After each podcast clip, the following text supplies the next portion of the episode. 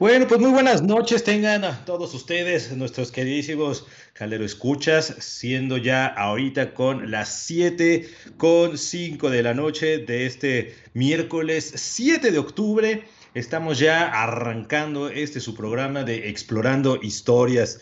Y bueno, pues después de esta bienvenida, ¿no? Un gran abrazo a todos y cada uno de ustedes, a todo el equipo, por supuesto, de Caldero Radio, a todos y cada uno, ¿no? De los amigos y compañeros de los programas, que pues ahí estamos dando lo mejor de todos y como ven algunos de ustedes arrancando con estas cuestiones de los cross invitados y muchas otras cosas que pues hemos tenido unas grandes experiencias, grandes charlas y entre muchas reflexiones y aprendizajes. Entonces, pues a todos ellos, desde Explorando, un gran, gran, gran abrazo. Por supuesto, ¿no? Antes de arrancar, recuerden que este su programa lo pueden estar escuchando y sintonizando para aquellos que andan en el Facebook, en caldero.radio, donde nos dará muchísimo gusto por ahí verlos, leerles, ¿no? De todo lo que por ahí les traigamos y estemos, por supuesto, platicando, que es algo bien entretenidos por acá. Y por otro lado, recuerden que para aquellos que andan en la calle todavía ya haciendo sus labores, tenemos la aplicación tal cual de Caldero Radio, la pueden descargar directo en Android o en el sistema iOS y ahí ustedes pueden sintonizar de lo mejor de lo mejor, no solo este programa, sino a todos y cada uno de los programas que están en Caldero, ¿no? Y por supuesto, ya el último de los recursos, y también están en la red y están, por supuesto, en su computadora, también nos pueden estar escuchando en www.calderoradio.com y ahí también está eh, la parte del podcast y por supuesto el chat donde también pues nos gusta mucho leerles y estar todos ahí al tanto para que podamos compartir pues todos y cada una de estas grandes experiencias. Entonces pues después de todo esto, por supuesto los saludos ahí muy bien calurosos a pesar de yo no sé ustedes, pero por acá en sus rumbos, en su casa, en las mañanas y luego en las noches, ya anda calando hasta los huesos el frío y pues ahí esperemos que estén todos ya cubiertitos, su chocolatito, su cafecito para poder disfrutar de un poquito de la charla que traemos para el día de hoy. Saludos por ahí a Maca, como dice, saludos a los queretanos, por supuesto. Saludos no solo también a Maca, Luis, en esta ocasión ahí a Bob, por supuesto, y a Pau. que ya caímos en los vicios, yo no sé ustedes, pero en este ¿no? preámbulo, eh, con esto de que está ahora de moda estos jueguitos en, de la y, y demás, pues ya, ¿por qué no caímos la familia en esas cosas y ahí armamos nuestras retas? Entonces también un saludo a Isa, mis dos pequeñines que andamos metidos en esto. Marisa también ya cayó en el vicio, entonces también ahí andamos. Eh, Gerardo, por supuesto. Y de todos igual los cuates que están ahí al tanto. Un gran abrazo a Pedro, a Alonso, que estuvimos platicando durante estos días y tenemos un proyecto musical por ahí que ya esperemos en algún momento ya jale.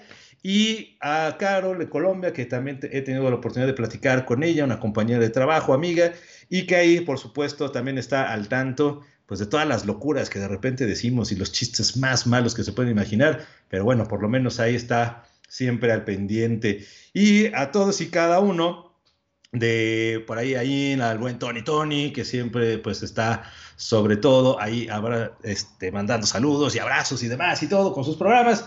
Y ahí estamos todos al pendiente. Entonces, pues con todo eso y saludos por supuesto a mi papá, a mi mamá, a mi esposa, que siempre con sus ideas y apoyos, ahí estamos siempre actualizando y descubriendo nuevas cosas.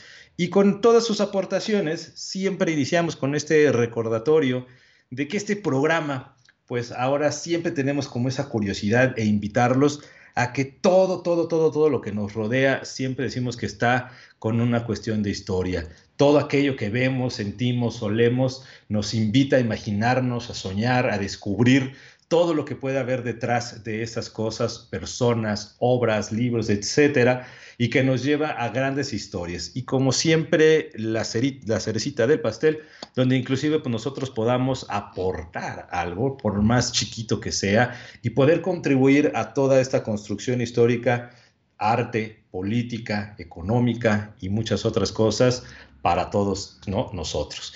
Y con ese preámbulo, pues la ocasión y en el programa que tenemos ahí los que están en el Face podrán ya haber leído. Yo no sé ustedes, pero pues, eh, de repente tenemos ahí nuestros días de, bueno, hoy sí voy a echar la flojera. Bueno, para aquellos que tengan más oportunidad que yo, que bueno, pero los que no, pues hoy sí no pienso mover un dedo y vamos a poner el famoso, ¿no? Todas nuestras películas de streaming y vamos a ver qué hay. Y resulta que por ahí entre nuestras ociosidades, pues caímos, por supuesto, como dicen ahí, en el tren y llegamos a ver, eh, mi esposa y yo, la película que está ahí en Netflix, que es esta Enola Holmes, ¿no? Cuando llegamos a ver esa curiosidad, más allá de platicarlo, con los alumnos, a los cuales también les mando un saludo a todos ellos de segundo de secundaria y de cuarto de prepa, y que estuvimos platicando justamente de esto. Y a pesar de eso, pues empezamos a preguntarnos, a ver, ¿qué onda con este personaje que está rondeando en todas las bocas de pues, los pequeños de esta secund? Pues hay uno que otro de prepa que digo, no tengo nada que hacer y me aviento esta peliculita como Relax de Enola Holmes. Y eso nos llevó, pues justamente, pues vamos a explorar un poquito, porque también hubo ciertas preguntas ahí que de repente hacíamos de, oye, Sherlock Holmes así o no, la historia, ¿qué onda con todo esto? Resulta que, pues explorando un poquito las aventuras de Enola Holmes, muchos de los que ya empezaron a, que ya conocían la trama, es una serie de seis libros que tiene la autora y escritora Nancy Springer que justamente en estas, ¿no? en estas fechas, pues ha tenido mucho auge justamente por todas estas cuestiones de su libro y su, la película ¿no? de Enola Holmes, ¿no? el libro publicado alrededor de 2006, ya lleva un ratito y que ahora está despegando de una manera impresionante. ¿no? Resulta que ustedes ya que habrán visto la película y los que no, pues pueden ahí echarle un ojito, pues esta serie de libros basa en que es pues la hermana pequeña del detective, ¿no? De acá Sherlock Holmes, que el actor muchos lo ubicarán como Henry Cavill, para los que somos medio fanáticos de superhéroes, es el Superman de las películas actuales de DC, y que Enola, una joven aprox de 14 años y es su trama, pues básicamente empieza con toda esta trama de querer, ¿no? Casi casi ser e imitar esta cuestión detectivesca de Sherlock Holmes y empezar a meterse en todas estas grandes, grandes aventuras, ¿no? El personaje de Nola, creación, les decía yo, de Nancy Springer, el primer libro de la serie se titula El caso del marqués desaparecido. Ya está traducido para aquellos que pues de repente tienen dificultades todavía con el inglés o que pues les es más fácil, más gustoso. Ya está traducido el primer libro para que se puedan acercar a él, ¿no? echarle una ojeadita.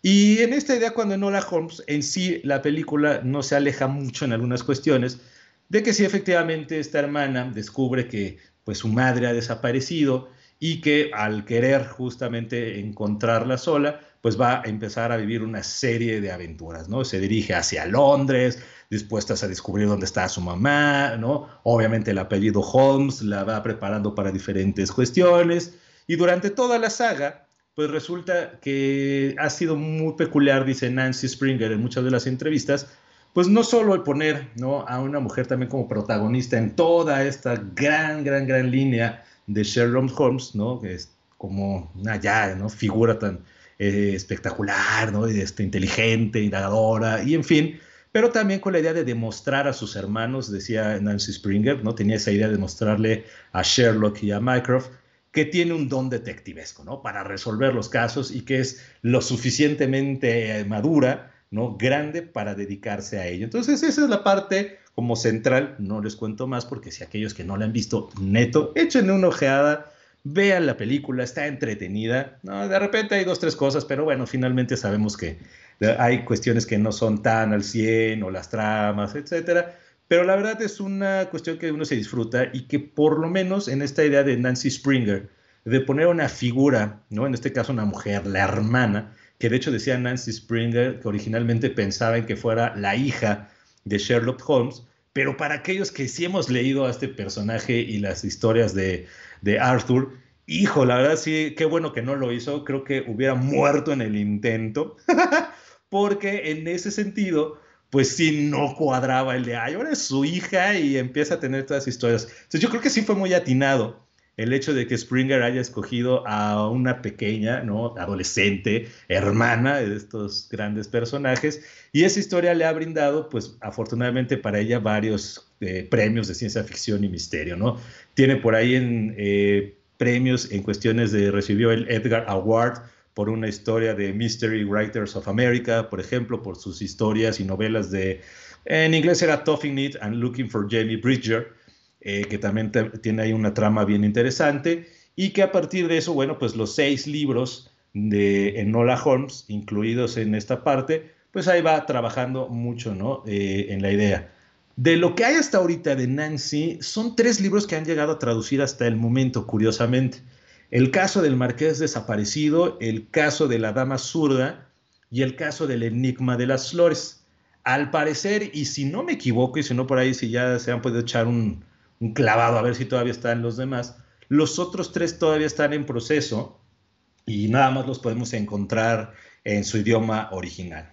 Entonces, bueno, ahí nada más se los paso ahí el, tip, porque igual, pues finalmente pueden hacerlo ¿no? como una previa, ¿no? Y si les gusta, pues vean inglés, pues, aventúrense, ¿no? La verdad es que sí es recomendable. Lo padre, esto sí que veíamos y platicábamos con los chavos yo en, en secundaria, les decía, Dejen ustedes también la parte del protagonismo, ¿no? Ya saben que uno llega a meter historia hasta donde lo encuentra, ¿no? Por eso luego dice, prof, ya, ya te alejaste del tema. Pero fuera de eso, eh, yo les decía, aparte también de lo rico que nos presenta tanto Enola Holmes, y vámonos también al original con el autor Sir Arthur Conan Doyle, el autor y creador de Sherlock Holmes. Lo rico ahorita de estos dos es que nos vuelven a invitar a un lugar que es Inglaterra victoriana, ¿no? Si hay algo siempre ha sido característico de Sherlock, si algo que todavía, por lo menos en la película, en los libros, eh, tiene unos tintes, eh, sobre todo porque hay que recordar que Arthur Conan Doyle, creador de Sherlock Holmes, pues justamente tenía o estaba viviendo en el contexto del siglo XIX y con toda esta parte de, ¿no? de Sherlock Holmes. Entonces, ahí también tiene su plus, ¿no? El estar vivo y narrándonos mucho de esos acontecimientos. Caso de Nancy Springer, bueno, pues obviamente la investigación, el contexto que ella va tomando, pues parte más de rebúsqueda, investigación, conjeturas, lo cual son dos puntos de vista bien interesantes en la novela, porque por un lado, ¿no? la idea original de Sherlock Holmes, quien el autor vivía en toda esa época, estaba metido en todo ese contexto, y por otro lado un contexto ya más lejano, estudiado, interpretado también, ¿no? muchos años después, entonces nos manejan dos perspectivas de una época muy rica en la historia, que es la Inglaterra eh, victoriana, ¿no? Y que en esa Inglaterra victoriana, pues es justo donde quiso, cuenta Nancy Springer, poner la historia de una madre y una hija, ¿no? Y en este caso, pues es Enola y su madre.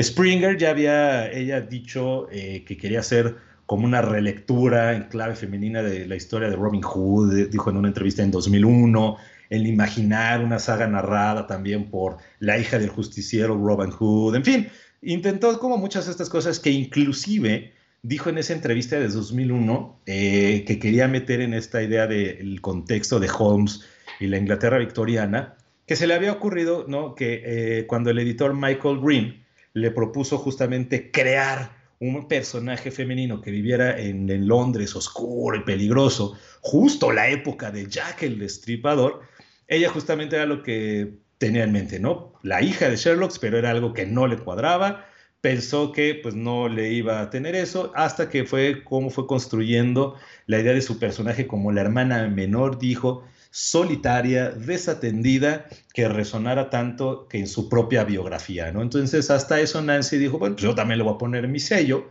y con esa parte pues supuesto tiene algunos tintes de cómo fue construyendo su personaje de la vida de Enola Holmes, ¿no? Pero pues yendo y conectando, pues el apellido pesa, ¿no? Y así hablamos de un personaje ficticio, aún así, ahí sí el apellido pesa, en serio. ¿no? Hermana, ponemos ahí menor, ¿no? Enola del gran Sherlock Holmes, ¿no? Representado, les decía, por Henry Cavill, el Superman actual de las películas de DC, detective privado, ¿no? Especialista, y lo hemos visto hasta en las películas con Robert Downey Jr. unos cuantos años atrás, y que fue creado justo en 1887 por Conan Doyle personaje inglés, ¿no? De finales del siglo XIX y que muchos lo ubican, ¿no? Y si no es que lo han leído, yo creo que el imaginario, así que la tradición de este gran personaje lo ha destacado por su inteligencia, por su habilidad de la observación, la frase en español ¿no? que tenemos con su compañero Watson. Entonces es un protagonista que no, bueno, la historia lo ha hecho grande entre los grandes detectives, ¿no? Y series fue, creo que si memoria no me falla, Conan Doyle escribió cuatro, seis novelas eh, al principio con este personaje que empezaba a rescatar, hasta que luego fueron una serie de cuatro novelas y 56 relatos de ficción, ¿no? Que terminan así tal cual, y que muchos dicen, por ejemplo, eh, una revista que se llama The Strand Magazine, marca que es como todo un canon holmesiano, ¿no? De, ya hacer cuatro novelas y 56 relatos, bueno, tenemos Holmes para rato. Y lo interesante de este personaje, si lo comparamos también con Enola, ¿no? Y que si lo que quería Springer era esa lucha de que también el personaje tenía elementos detectivescos, bueno, pues ¿cuáles son esos elementos? Yo creo que hay aquellos que conocen el personaje, les es más pues les ha de ser más rico decir, no, Enola todavía se queda corta, le falta, ¿no? ¿Sabes qué? Pues sí le hace buen intento, pero pues échale más ganas, ¿no? Porque Sherlock Holmes era el arquetipo de investigador, eh, pues digamos, intelectual, ¿no? Mucha inteligencia, dicen investigador cerebral, ¿no? Casi, casi, que siempre por intuición, por elementos muy peculiares, hacía muchas conexiones que pues, él hacía dentro de todas sus escenas, ¿no? Su genialidad excéntrica que alcanzó mucho ¿no? La cuestión es de su popularidad, ¿no? Y que decía que Sherlock Holmes decía Holmes que en un principio, digo, perdón, Sherlock Holmes que decía Doyle, más bien Conan Doyle, tenía previsto inclusive llamarlo Sherryford, un, como detective ahí, un apellido diferente, pero bueno, finalmente lo terminaron, ¿no? Cambiando a esto. Su compañero, el doctor Watson, que nunca eh, siempre mantenía ese respeto, ¿no? O sea, por el arquetipo detective que lo llegó a mantener como en esa figura, elegancia, postura, ¿no? En esta idea de indagación, ¿no? De policíaco. Y Watson, en las historias, lo cual es bien interesante, eh, siempre llegaba a, pues nunca llegó, más bien dicen, a tutearlo, ¿no? Siempre se refería a él por su apellido y lo describía físicamente. Hay un párrafo por ahí bien interesante de una de las historias de Holmes que se llama Estudio en Escarlata, donde inclusive parcan un poquito de la eh, fisonomía de Sherlock Holmes, ¿no? Una estatura que sobrepasaba los seis pies, era extraordinariamente enjuto, que producía la impresión de ser aún más alto, tenía la mirada aguda y penetrante, su nariz fina y aguileña, y que decía esta historia, daba el conjunto de sus facciones un aire de viveza y resolución. Ese era el Holmes, esa era la imagen que nos presentaba en la novela. Entonces, como ven, ya desde ahí su descripción, fina, una nariz fina, aguileña, viveza, resolución, altura, que en esa parte de descripciones, pues nos hace ver un personaje con postura, un personaje decidido. Entonces, cuando lo comparábamos también, ¿no? Con esta historia que nos promueve Springer en, en Ola, dices, ah, la competencia la tiene ruda, ¿no? si tenemos una niña adolescente que busca también de, de, enseñarle a estos personajes, yo también tengo estas habilidades y vean, está bastante bueno el reto, ¿no? Eh, la verdad habrá que ir descubriendo en los libros cómo se va desarrollando porque les digo, a pesar de que es una historia ficticia, el apellido pesa, ¿no? Y más con este tipo de descripciones que nos muestran eh, de Sherlock Holmes y que lo cual, pues, ¿no? Rivaliza con, bueno, más bien, no rivalizaría con muchos con esa inteligencia y con todas esas grandes, grandes, grandes aventuras que se va teniendo, por supuesto, con Watson, ¿no? Y en el caso de Sherlock Holmes, para aquellos que son fans y quieren meterse todavía más en sus historias, eh, el primer caso de Sherlock Holmes que se cuenta es justo en la aventura, es en la aventura de la corbata Gloria Scout de 1893. Es un gran caso donde interviene de joven, según lo cuenta Watson, ahí su gran compañero y amigo, y que en la aventura de la corbata, en la cual ayuda a descifrar un mensaje codificado, ¿no? Dicen ahí que Conan Doyle, por supuesto, hace un estudio científico muy elaborado porque se basa en el método deductivo de su personaje, en el proceder de cómo va descubriendo las cosas. Entonces, esto, inclusive platicando, ya le mando un saludo a un gran amigo que es César Chávez, porque, y a Lina, ¿no? también a Lina Rodríguez, también una compañera de muchos años, porque justo con esta idea de cómo Doyle maneja en este personaje el método deductivo, me acuerdo, y hay un paréntesis, se nos ocurrió hacer, nosotros damos talleres igual a profesores. Y se nos ocurrió que una actividad justo para indagación y para justamente crear preguntas y cómo podemos motivar nosotros mismos y ponerle a los alumnos este tipo de, a ver, ¿qué pregunta te harías o cómo responderías? Me acuerdo que usamos un cuento, un, extracto de un cuento de eh, justamente de Sherlock Holmes, ¿no? ¿Por qué? Por este método deductivo. Un personaje que está bien interesante como sus estudios, cómo el proceder de este método hace, quita, pone, etcétera. Es bien interesante cómo va armando esas cuestiones. Entonces, para aquellos que también quieren ir descubriendo y manejar esa cuestión lógica, la cuestión de los libros que nos maneja Donald Coyle, digo, Donald Doyle, es muy padre porque también nos va llevando a hacer esas cuestiones de no, no solo leer a Sherlock Holmes, sino también vivir y ser Sherlock Holmes. Yo creo que una de las riquezas es eso. Y con Nancy Springer y Enola está interesante cómo también al querer ¿no? tener estas habilidades y estas aptitudes y estos ¿no? conocimientos, lo interesante de esta padre, y ahí sí le aplaudo, es cómo también desde chiquitos en esta cuestión es ¿Qué necesito preguntarme para descubrir? ¿Qué descubrimientos estoy haciendo y a qué me llevan? Causa efecto. ¿Cuáles son las nuevas preguntas que me debo plantear ante las evidencias? ¿Cuál es mi hipótesis? ¿no?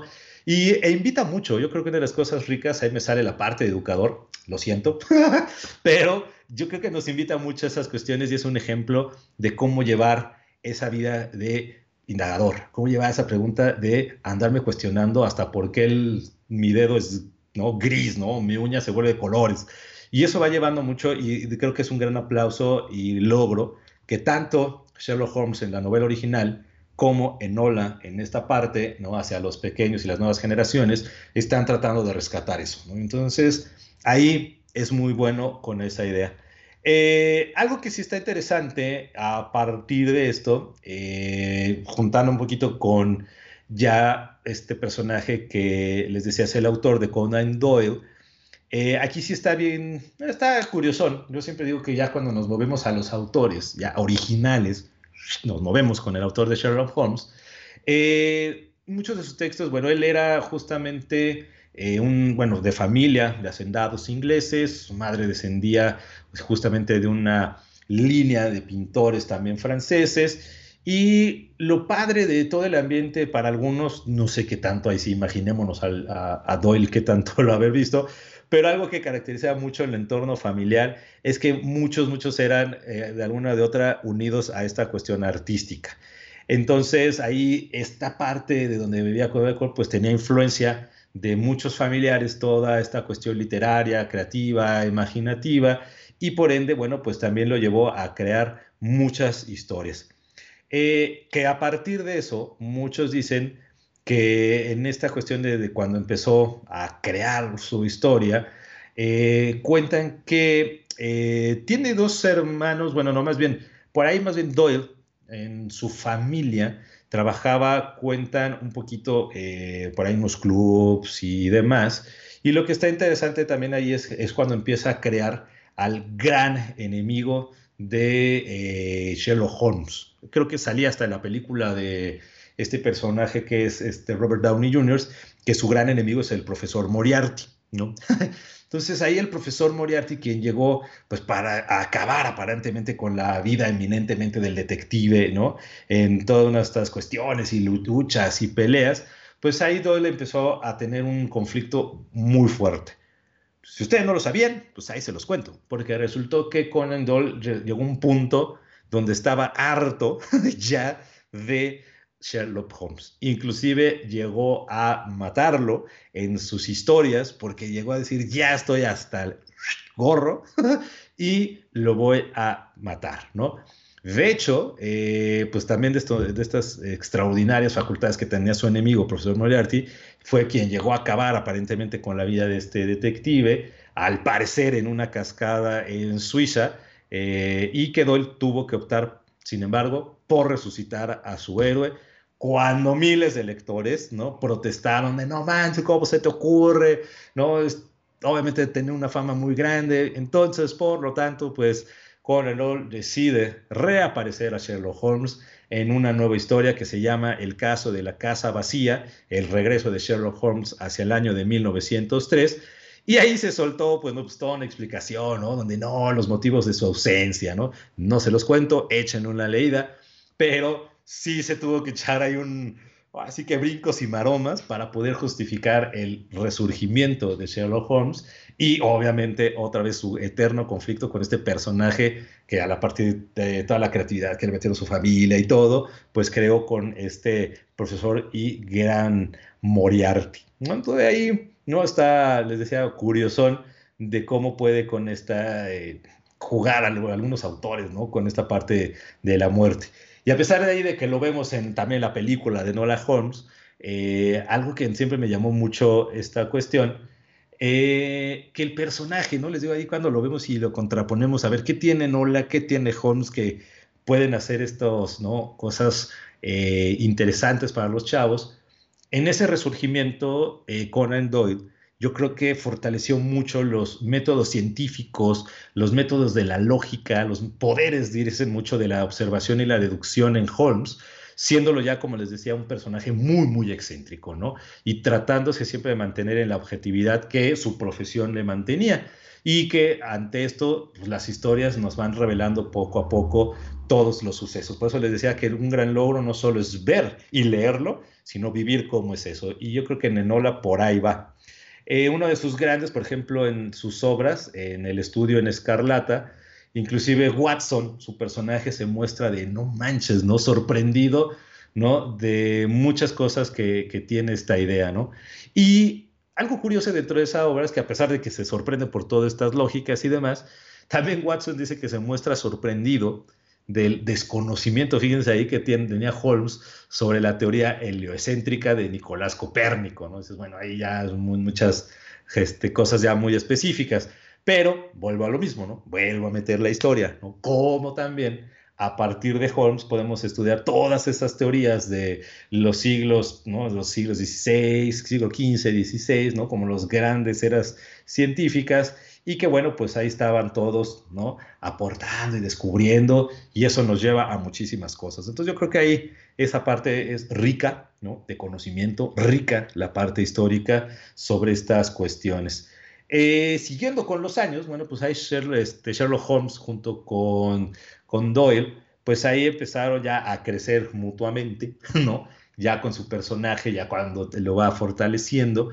Y que algo que siempre he dicho bien, bien, chido, yo me lo imagino digo, no manches, yo sí quisiera en algún momento tener contacto así con todos los grandes, ¿no? escritores o futuros escritores y demás, no sé, porque algo que estaba explorando, que Doyle a sus 22 años, cuando se graduó como médico, curiosidades de la vida, iba a ser médico, y completó su doctorado.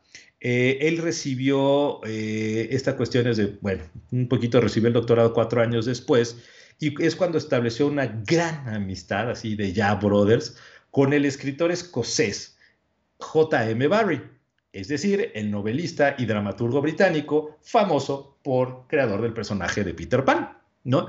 Entonces es cuando yo, me pongo a pensar de, hijo, qué padre haber sido, ¿no? Eh, en esta perspectiva, ver pues la amistad entre dos grandes autores, dos grandes personajes, obviamente uno, Peter Pan, que también tiene sus, para analizar sus complejos, la psicología y bueno, muchas otras cosas que trae esa historia. Y por otro lado, el excéntrico, metódico de Sherlock Holmes, no, bueno, se ha sido genial.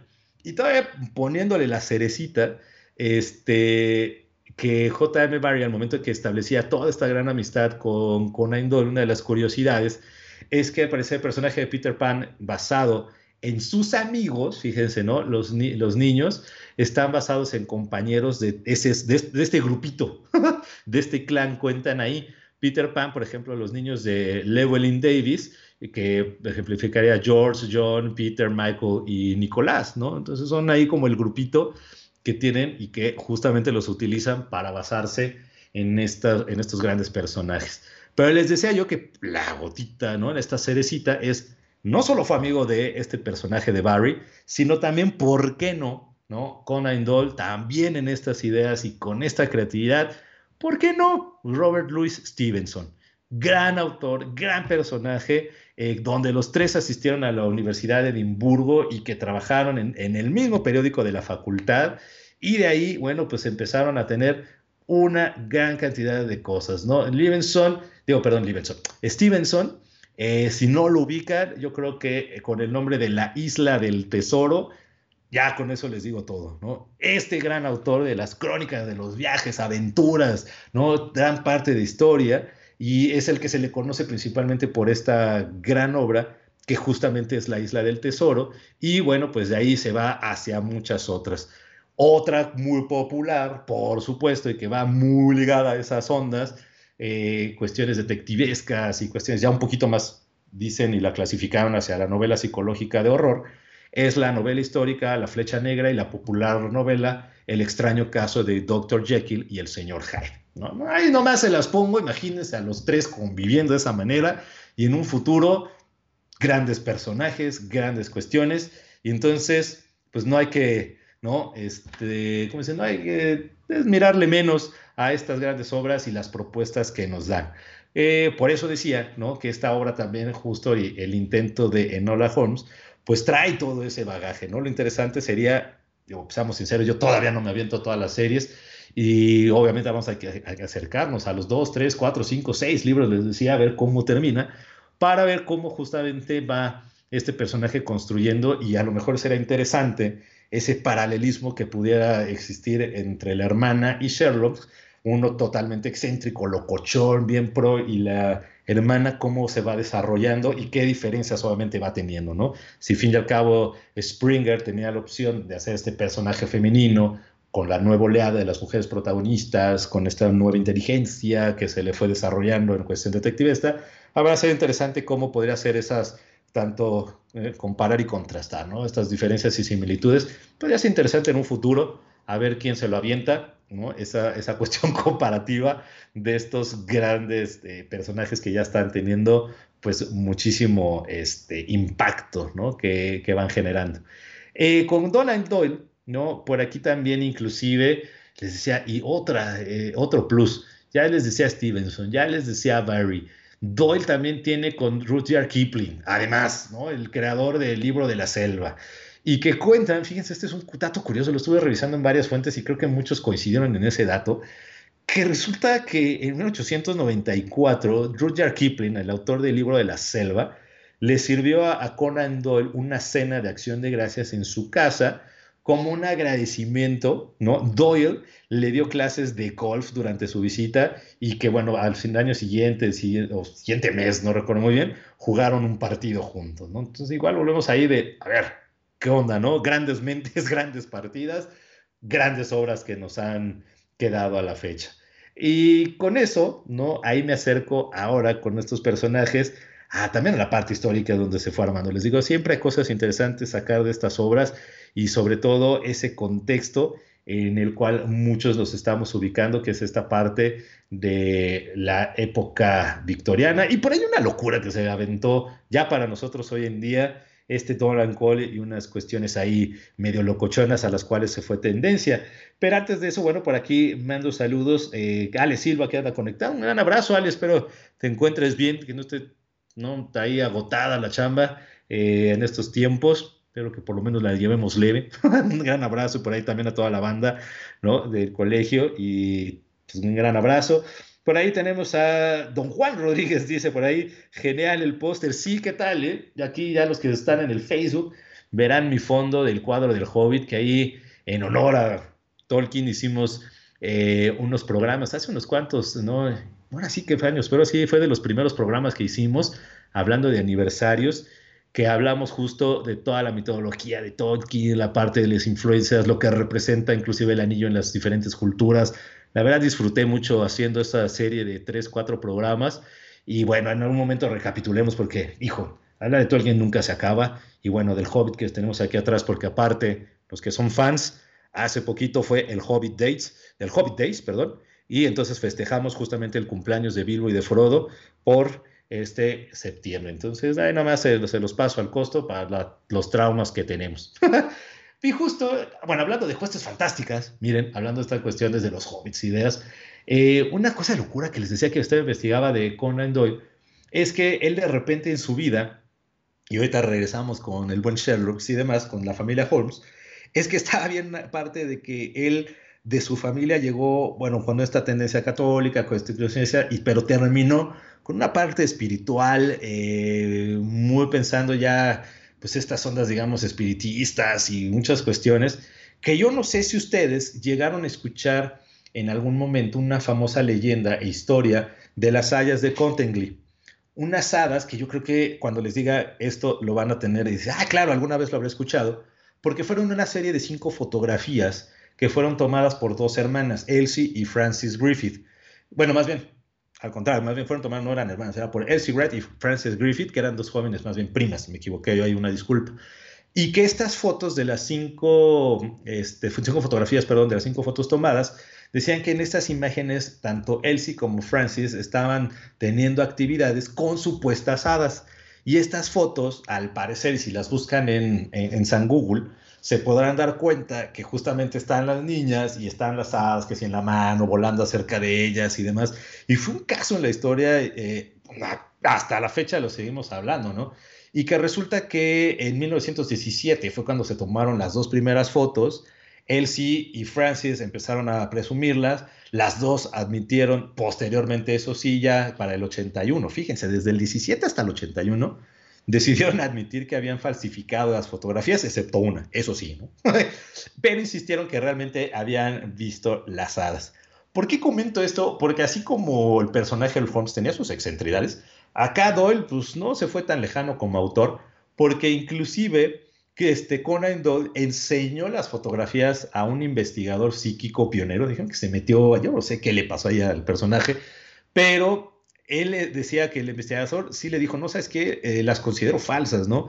Están truqueadas, ¿no? ¿Cómo, ¿Cómo, puede ser? Este, no, ¿no? Sin embargo, Conan Doyle envió las fotografías a otro personaje que se llama Garner. Garner dijo que toda la familia Wright la fue, la entrevistó, platicó con ellas, parecían honestas, respetables, ¿no? Las niñas todo muy bien y decidieron que si tomaban más fotografías de las hadas, el asunto sería completamente incuestionable, ¿no? Es decir, le pidieron más pruebas. Inclusive Garner, el personaje con el que fue Conan Doyle, viajó, ¿no? Hasta el norte, ahí en donde vivían Elsie y Francis, con cámaras, con 20 placas fotográficas, tratando de persuadirlas, cuentan ahí las historias para tomar fotografías, pensando en que solo de este modo, creía él, podría probarse que las hadas eran auténticas, ¿no?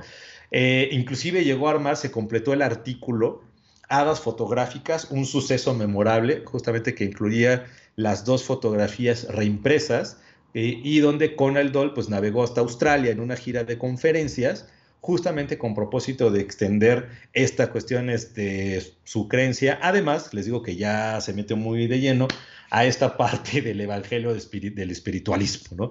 Y dejó ahí que sus colegas pues encararan las reacciones y las controversias justamente sobre estas polémicas fotografías y el tema de las hadas, ¿no? Entonces, bueno, pues ahí fueron cosas que uno se va metiendo y pues les digo, Conan Doyle como Edward Gardner, pues se fueron interesando y bueno, hicieron todo un show sobre estas cuestiones que inclusive terminaron en un libro que se llamó La llegada de las hadas, publicado hacia 1922. ¿no? Y dices, bueno, ahí tenemos como una línea muy locochona a la cual se fue este Doyle y bueno, a la cual pues más o menos ahí empezó a meterse en esas cuestiones del espiritismo ahí estaba, y bueno, inclusive eh, casi casi hasta cuando se murió, ¿no? Todavía traía como esas ideas medio locochonas, y todavía, hablando de personajes, déjenles cuento nada más esto porque está genial.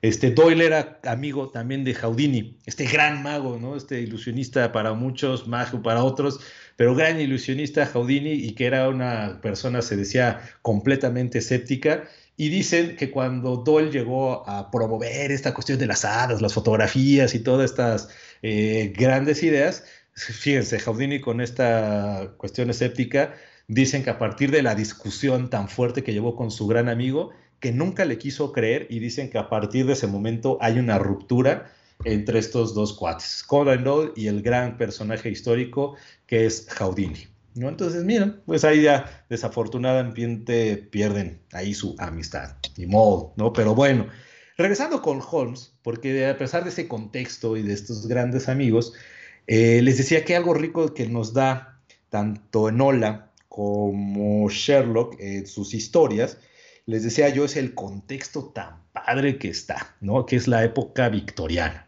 Para aquellos que no ubican, ese es un periodo del siglo de la Gran Bretaña donde este gran, gran, gran, gran país pasó de toda la cuestión, pues dicen muchos, un brinco de la agricultura, un país totalmente industrializado, una era donde la revolución industrial llegó con todo, el ferrocarril, revoluciones sociales, todo un siglo dedicado a una reina y que un país que evolucionaba pues a un ritmo de volada. Entonces, esa época, yo dije, no manches, está padrísima con el reinado de Victoria I, ¿no?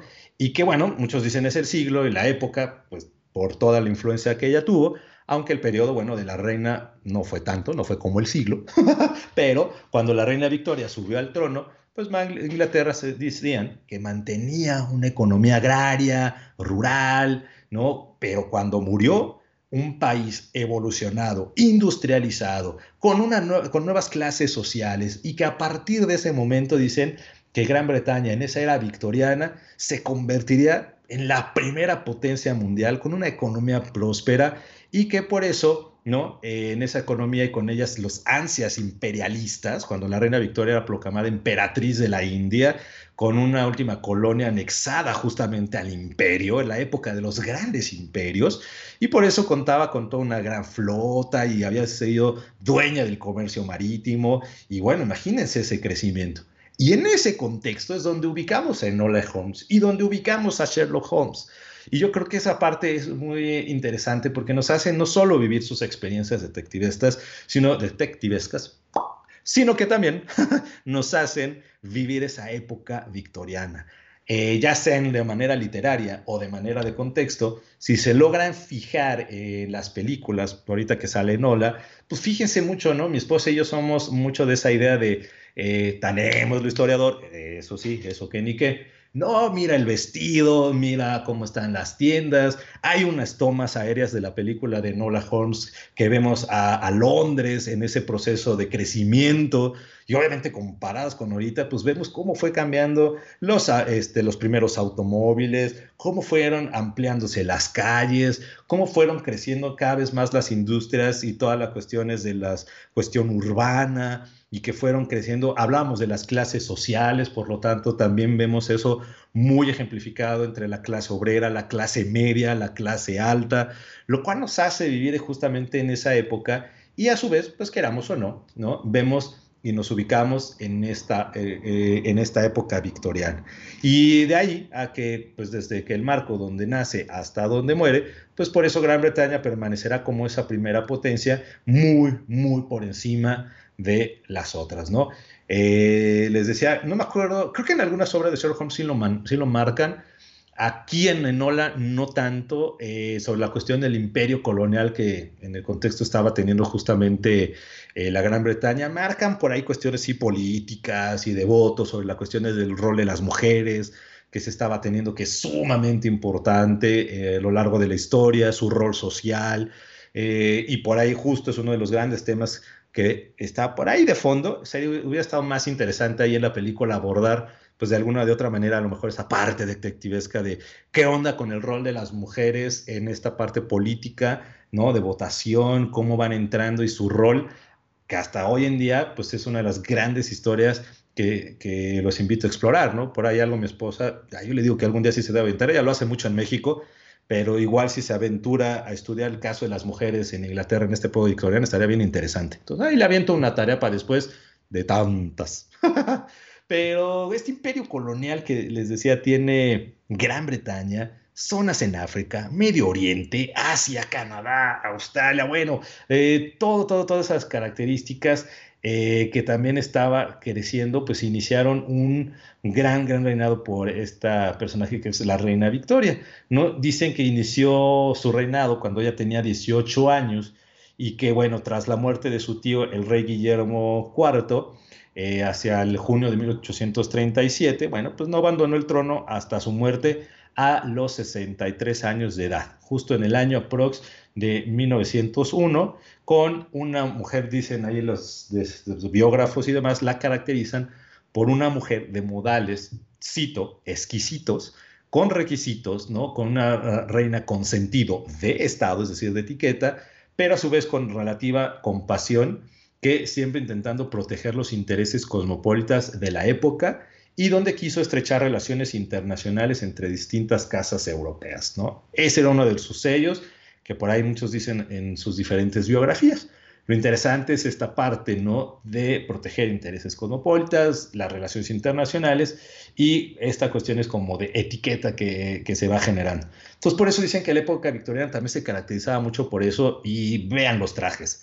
Creo que hace unos programas atrás hablábamos sobre la historia de la moda y justo, ¿no? En estas épocas del siglo XIX veíamos, y vean la película, la vestimenta característica de los hombres. Por ahí creo que eh, te saludaba, ¿no? A Maca, y Maca Gutiérrez, que todavía me se burlaba, porque inclusive en esas épocas del siglo XIX, y justo que de negro, eran las épocas donde los trajes de los hombres empezaban a hacer con esta recurrencia negros de etiqueta, porque empezaba a ser el símbolo de esa cuestión de elegancia, de postura, ¿no? El, el nuevo, eh, digamos aquí, el nuevo caché, la nueva moda.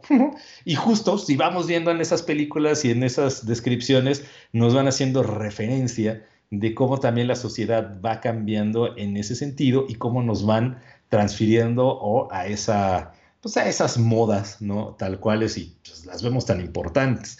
Vemos inclusive las modas obreras, las modas de las clase media. Aquellos que han visto la película de Nola, fíjense igual, ¿no? Cómo se viste por un lado, como esta cuestiones obreras para eh, justamente que no la descubran y va y corre, ¿no? Pero cuando se hace un cambio por un vestido rojo, creo que rojo, bien, no me acuerdo, pero igual iba hacia esa postura en la tienda, la elegancia, ¿no? Ahora la nueva moda a la que iban las mujeres, el corsé, cuando hablábamos de la historia de la moda también, cómo la podemos ver también en la película y que nos brinda muchísima, este, pues visual, ¿no? De cómo se tenía hasta la familia, ¿no? Importante en la película que van con su palacio y su casa y ya vemos otro tipo de, ¿no? De moda que también se viste, ¿no? Los mayordomos, toda esta parte de los jardines, los trabajadores, en fin, y vemos toda la riqueza y ahí hablando de los programas, pues justamente vemos cómo se unen toda esta parte de moda, historia y a su vez literatura, ¿no? Algo bien rico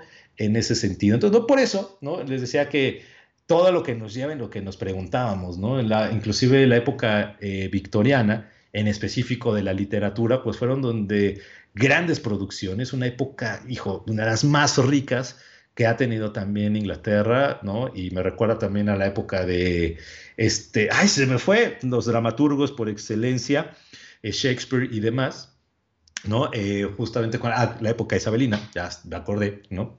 Tache para mí pero donde justo en esta época de la literatura victoriana, la temática literaria pues era justo donde se preocupaban, vean a Holmes, vean a Enola, vean a Watson, vean a sus personajes, una literatura que se preocupaba por decencia, moralidad, ¿no? el deseo de mejoras sociales, espíritu humanista, humanitario, sentido del deber, dirían algunos, y que eso va llegando al realismo. Y que... Eh, por eso de repente tenemos los conflictos aquellos que de repente son muy estrictos cuando pasan la literatura a a las películas, ¿no? No, no, no se asemeja, no está bueno. Ahí tenemos aseguros, pero si hay algo que nos muestra es cómo pasar de las letras a lo visual, esa moralidad, ese espíritu humanitario, ese sentido del deber, esa moralidad y que podríamos decir el realismo, que se empezaba a hacer una corriente literaria artística sumamente importante en la época del siglo XIX y que esa era la literatura, ¿no? Y que Holmes y Conan Doyle iban hacia esta parte realista y que pues Francis, ¿no? Digo, este, Springer, perdón, en esta cuestión, yo aquí ya nomándole Francis, ya cambiándole el nombre a la autora, aquí más bien Nancy Springer, a su vez en sus contextos y en toda la historia de Nola, pues sí, básicamente trata en algunos momentos rescatar esa esencia del realismo de la literatura eh, isabelina, ¿no? De esta literatura, perdón, victoriana, en la cual justo pues, está tratándose de rescatar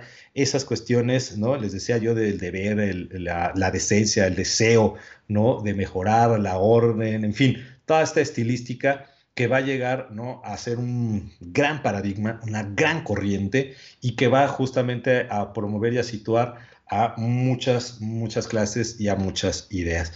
Y entonces con eso, pues justamente es a donde nos llevó, vean, ¿no? Ahí todo este viaje a partir de esa película que Netflixiamos, que dijimos, pues vamos a echarle un ojito, vamos a ver qué tal, y que fue esta de Enola Holmes, nos lleva a descubrir a Sherlock Holmes, ¿no? Entonces ahí tienen un poquito de esta exploración de esta historia y que justo a partir de eso, pues Arthur Conan Doyle, gran personaje, creador de Sherlock Holmes, creador de estos personajes, iba también en esta corriente que nos enseña en este mundo ¿no? de la época victoriana y que a su vez, bueno, pues nos están brindando todas estas grandes, grandes experiencias. No solo de goce de los personajes, el vivirlos, sino también experiencias, decíamos mi esposa yo, en la parte de históricas, el situarnos en ese momento industrializado de Inglaterra, en mostrarnos en esas luchas sociales, en mostrarnos además de propuestas de qué es ser método científico, qué es ser indagador, qué es cuestionarnos todo. Y yo creo que para aquellos jóvenes, como siempre decía el buen Tony Tony, al que le mando saludos, siempre decíamos y motivamos a la lectura. Y ya en este caso también, pues, ¿por qué no? A las películas, quienes vayan y se acerquen a estas obras, háganlo con esta, como dirá Sherlock Holmes, con esta mente abierta y tal cual con esta mentalidad de vamos a descubrir todo lo que sea posible para brindar un gran conocimiento y brindarnos nuevas herramientas, no solo para la historia, sino para nuestra propia historia. Y con eso, pues esperemos que muy pronto los libros salgan ahí a la luz para, en español.